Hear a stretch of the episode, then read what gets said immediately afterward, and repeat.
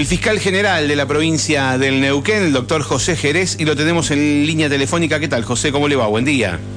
¿Qué tal, Mario? Buen día. Eh, bueno, un saludo a toda la, comunidad de, San Martín y Junín de los Andes. Bueno, José, muchas gracias por atendernos. Eh, si, si es posible, ¿nos cuenta de qué se trató el encuentro con el intendente municipal?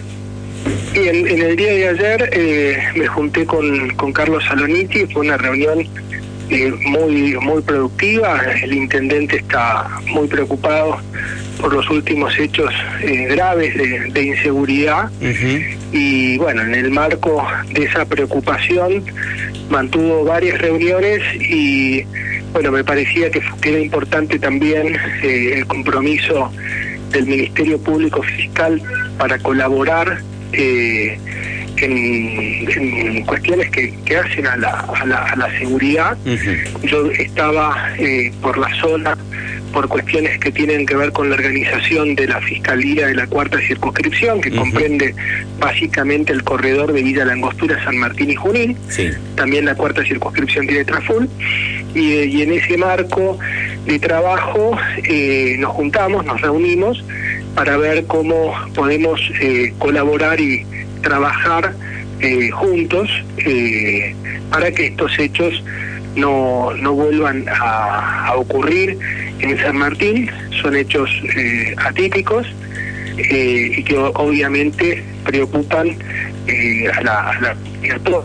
y creo que, que hay que trabajarlos para que no, no ocurran. Obviamente que mucho tiene que ver la prevención. Eso, eso te iba a preguntar. En, la no, en, la, posibilitar que estos hechos no, no se no se cometan, pero también la justicia tiene que, que, trabajarlos para eh, para un abordaje integral ¿no? de, la, de la situación. La cuestión de la seguridad es una cuestión, siempre digo, compleja, que compete a todos, no solo, digamos, a la, a la policía, sino también a las autoridades eh, de los distintos niveles de gobierno y, por supuesto, a la justicia en su rol de administrador de ese, de ese servicio.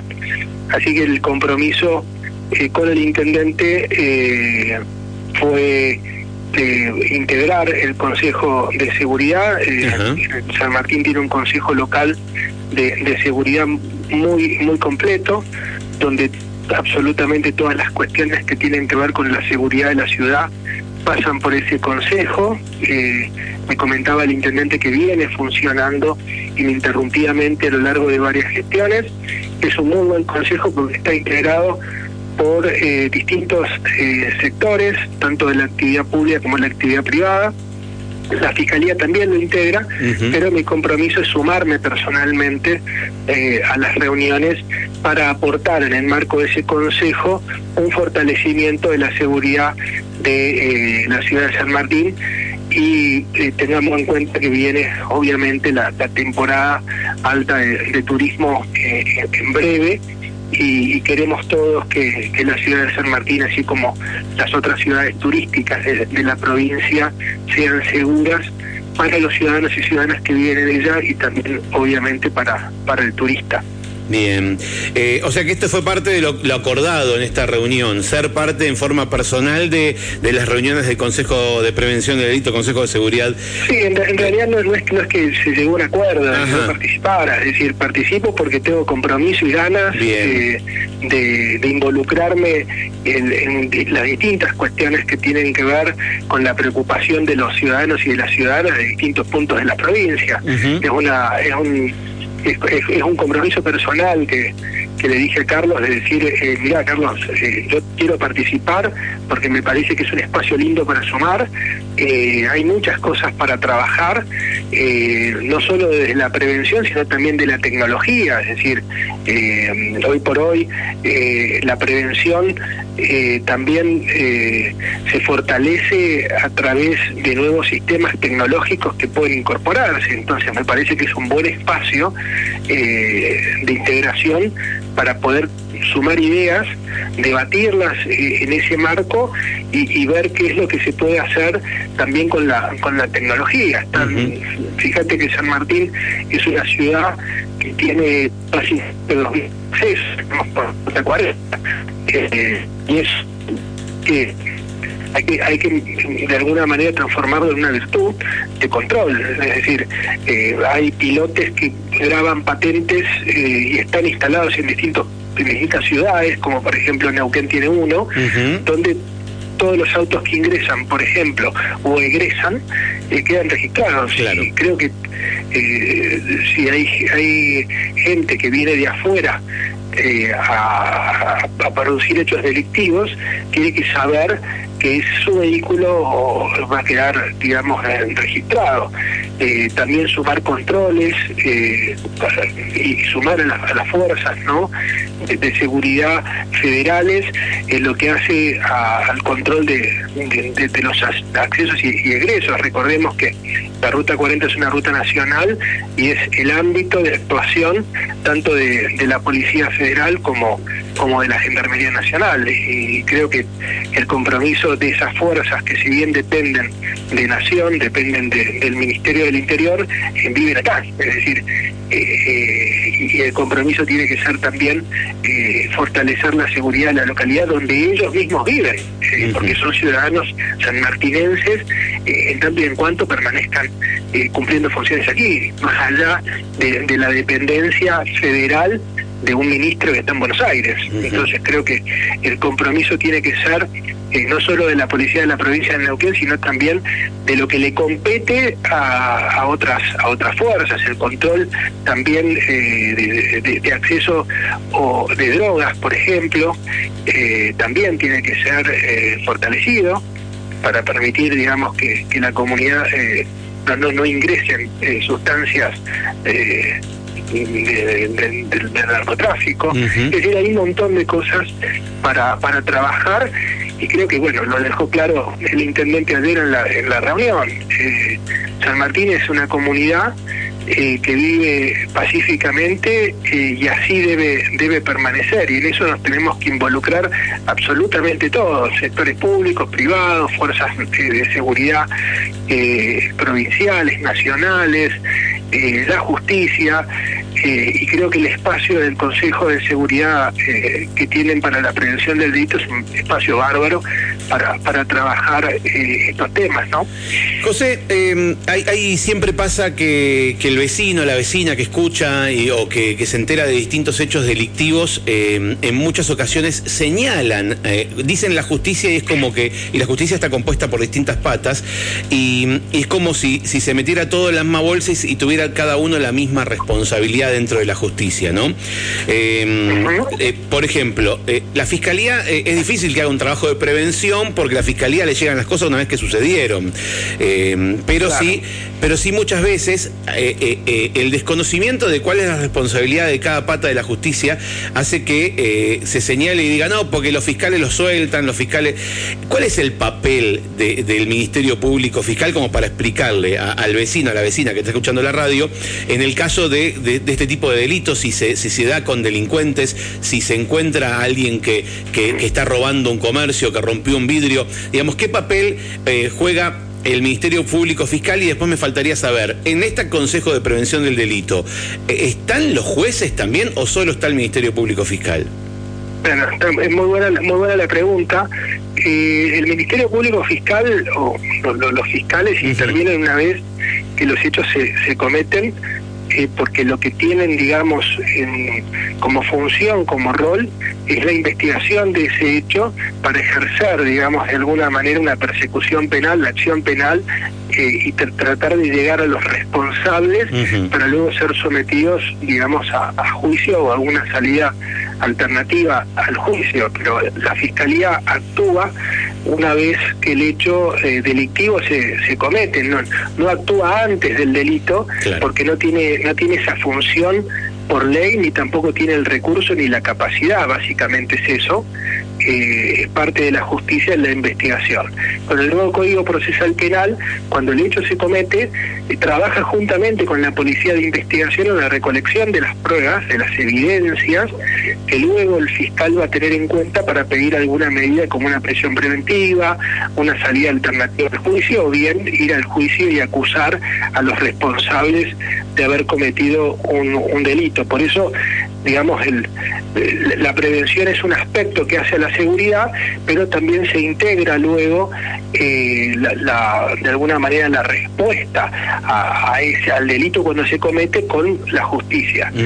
Después están los jueces, que son aquellos que eh, otorgan o no eh, lo que se le, lo que las partes le piden en este caso si la fiscalía considera que los responsables de un delito grave tienen que estar privados de la libertad durante el juicio, eh, tiene que hacerse una audiencia donde el juez, con obviamente la participación de los defensores de, esas personas, va a solicitar eh, esa medida. El juez escuchará al defensor y en ese marco va a resolver si corresponde o no corresponde de acuerdo a las posturas que cada una de las partes eh, sostengan, ¿no? Para que para que se entienda que eh, por ahí los fiscales investigamos, eh, pero no tenemos la decisión final sobre lo, que, lo, que es lo, que se otorga o, se deja de, otorgar. Claro, el destino del delincuente. ¿Cómo? El destino del delincuente no está en las manos del fiscal. No, no, bueno, en realidad eh, parte sí, porque el fiscal es eh, tiene que recolectar, digamos, la evidencia de la prueba, pero obviamente que eh, el otorgamiento de una medida o, de, una condena depende obviamente del rol el propio del juez, digamos, el juez es el funcionario judicial que va a terminar resolviendo la situación de, una persona. Es decir, el fiscal lo que se va a encargar es de la recolección de las pruebas y obviamente de la acusación de, esa persona o de la solicitud de una medida alternativa como puede ser una suspensión de juicio a prueba, es decir, algún trabajo comunitario cuando se trata de hechos menores, cuando se trata de hechos graves, eh, obviamente eh, la, la, herramienta es, es el juicio, pero por eso el sistema eh, para garantizar los derechos eh, tiene, eh, digamos, tres patas. Por un lado la fiscalía que investiga y produce una acusación, por otro lado la defensa que garantiza los derechos de, los imputados durante el proceso y el juez que termina resolviendo la situación de, esa persona. Ahora, con relación a la última pregunta que, que hacías, me parece que, es importante también que, en, estas comunidades eh, y en todas en general, pero básicamente en, estas comunidades como, como San Martín de los Andes, que, la justicia también, eh, digamos, los jueces se involucren en lo que son los temas de, de, de, de, consejo, ¿no? de seguridad. Ojo, esto sin eh, afectar la independencia y la objetividad del juez. Pero eh, está muy bueno también que, que los jueces formen parte de, estos consejos. si bien la formación de estos consejos cuando son locales, cuando son por ordenanza, es facultativo para los funcionarios provinciales acudir, porque te imaginarás si cada consejo deliberante de cada comunidad o cada localidad, sea una comisión de fomento, sea una intendencia de primer grado, comete emitir eh, ordenanzas donde eh, nos pone como integrante de esos consejos, estaríamos, digamos, todo el tiempo eh, reunidos en consejos. Claro, claro. Eh, digamos, esto es facultativo, eh, depende de cada, digamos, organismo, decir, nos vamos a involucrar, vamos a mandar al funcionario, tal es así que mi compromiso es venir al, Consejo de Seguridad de, San Martín, no, no, no esta reunión que van a mantener eh, porque ya tengo acordadas otras cuestiones, pero en las próximas me, voy a sumar. Pero eh, creo que es importante lo que vos decías, también que participen los jueces, también para aclarar cuestiones, porque ¿viste? muchas veces uno dice, no, porque la puerta giratoria, porque la, la, la, la cuestión, y, que el juez también pueda explicar eh, cómo eso ocurre o cómo eso puede dejar de, ocurrir. Eh, acá nosotros, mira, hablaba hace un ratito con, con el jefe de policía de la provincia distintas cuestiones también que tienen que ver con, las, con, con, nuestro trabajo conjunto, no en toda la provincia, porque es bueno que, que el fiscal general y el jefe de policía estén todo el tiempo trabajando juntos en acciones. Eh, porque digamos eso fortalece un equipo de trabajo.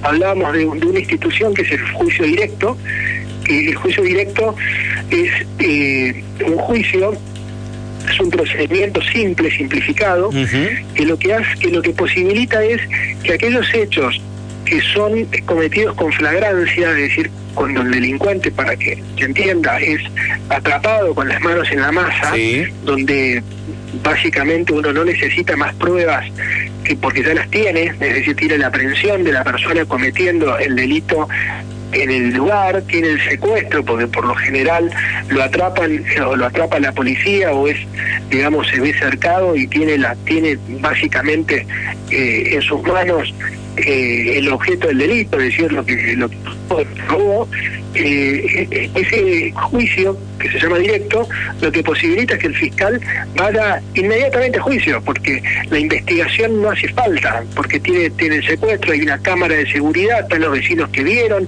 está la víctima a la cual le sustrajo la billetera, el celular, y eh, obviamente está el secuestro. El fiscal con, con, esos elementos puede irse a juicio inmediatamente, es decir, en cuestión de horas te estoy hablando. Claro, claro. Eh, lo que posibilita ese, ese juicio es que el delincuente tenga una sentencia, si es un delito menor, como la, mayoría de los delitos contra la propiedad que ocurren en la pública, eh, si es una sentencia de, cumplimiento condicional, como se llama, ya hay un antecedente eh, para esa persona. Si llega a cometer otro delito de la misma característica, porque estas personas cometen delitos de la misma naturaleza todo el tiempo, sí. eh, ya esa persona se convierte en un reincidente. Sí. Eh, y esa condena en suspenso se revoca y la persona va directamente a la cárcel. Esto el delincuente lo sabe, eh, pero lo que ocurre es muy difícil hacer un juicio directo como está legislado y en el Código Procesal, porque requiere de la anuencia, de la aceptación de la defensa para que el fiscal pueda proponer esa alternativa al juez para hacer un juicio absolutamente rápido. Eh, ¿Sabes cuántos juicios directos hemos hecho en la provincia desde el año 2014 a la fecha? ¿Cuánto? Ninguno, cero. Ah, o sea, la estadística es cero.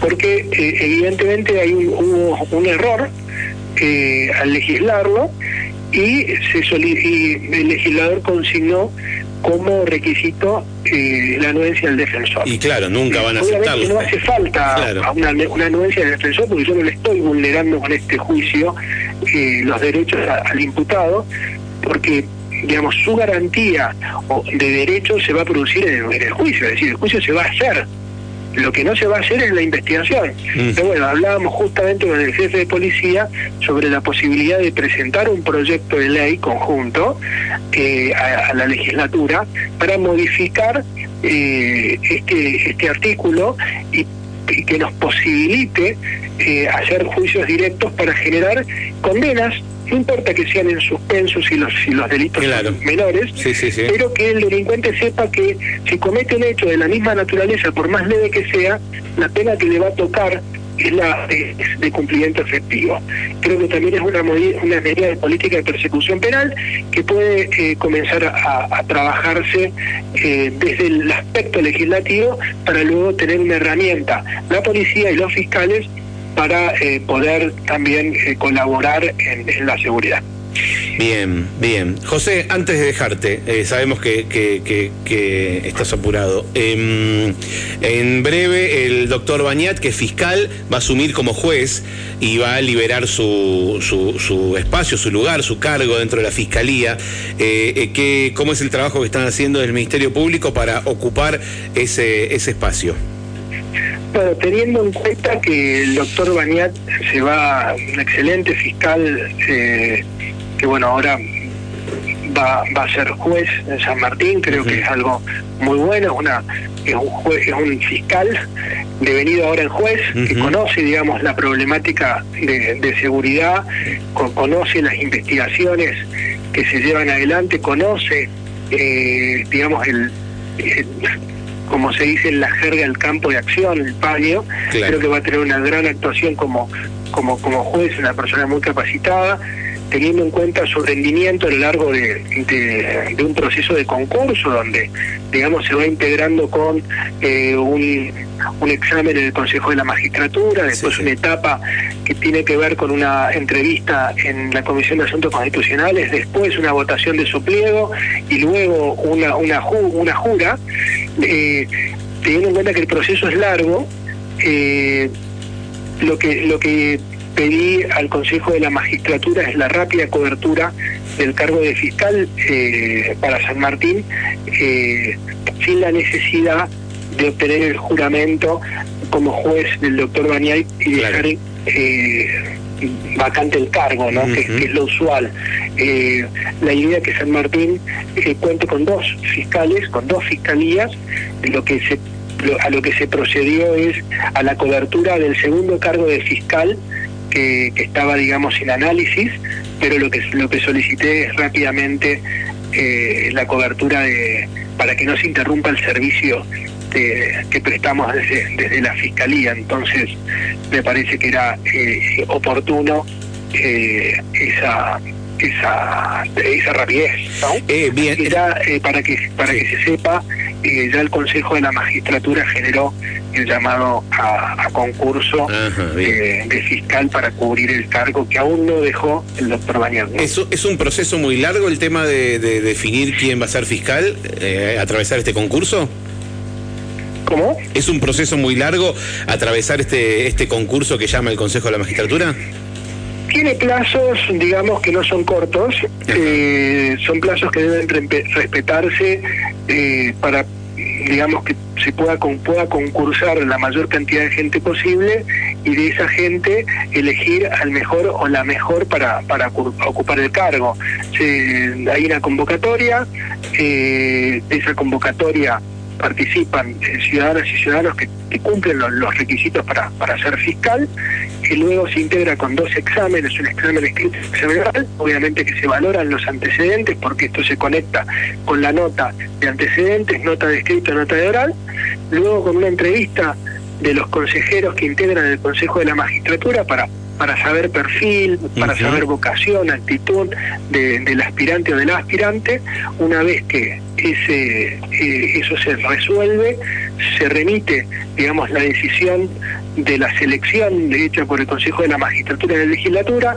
La legislatura tiene otra entrevista con eh, el ganador o la ganadora. Y eh, una vez que se aprueba por la Comisión de Asuntos Constitucionales pasa esa especie de pliego a, eh, al seno, digamos, de la legislatura para su aprobación definitiva. Una vez que eso se produce, va al Tribunal Superior de Justicia para hacer jurar a ese a esa persona, ¿no? Bien.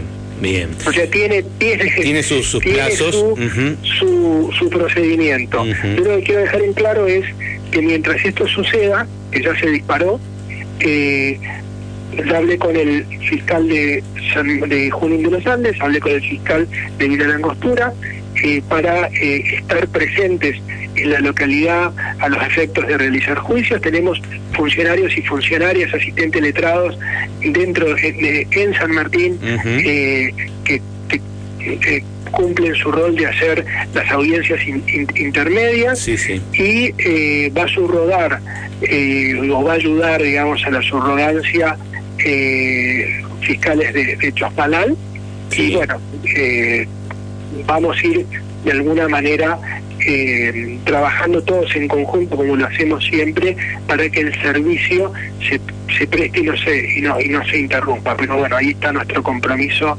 de, de abordaje del servicio para para que para que no se afecte.